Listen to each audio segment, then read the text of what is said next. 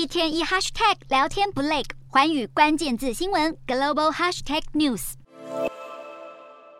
中国今年烂尾楼风波不断，房地产市场爆发多起借贷危机。十一日，中国央行和银行保险监管会出手，提出一份救助计划。内容包含适度的展延房地产贷款和今年债务等十六项救市计划。中国政府还鼓励金融业者和房地产业者自主协商，来舒缓债务压力。只是专家对于这份指引抱持乐观但谨慎的态度。不过，这项措施对于价值二点四兆美元的新建案市场来说，可能还是不够。而二手屋市场同样惨淡，例如在上海，许多卖家被迫降价出售，许多卖家被迫降价求售。房地产市场大约占了中国 GDP 的三十趴，一连串的借贷危机加上防疫政策，加剧了中国经济的不景气，房地产债务违约数显著增加。九月份的房价更是来到了八年来的低点。到了二零二三年底，中国的房地产业者将要面对将近三千亿美元的借款到期。这项中国央行的指引是否能缓和目前的危机，还需要长期观察。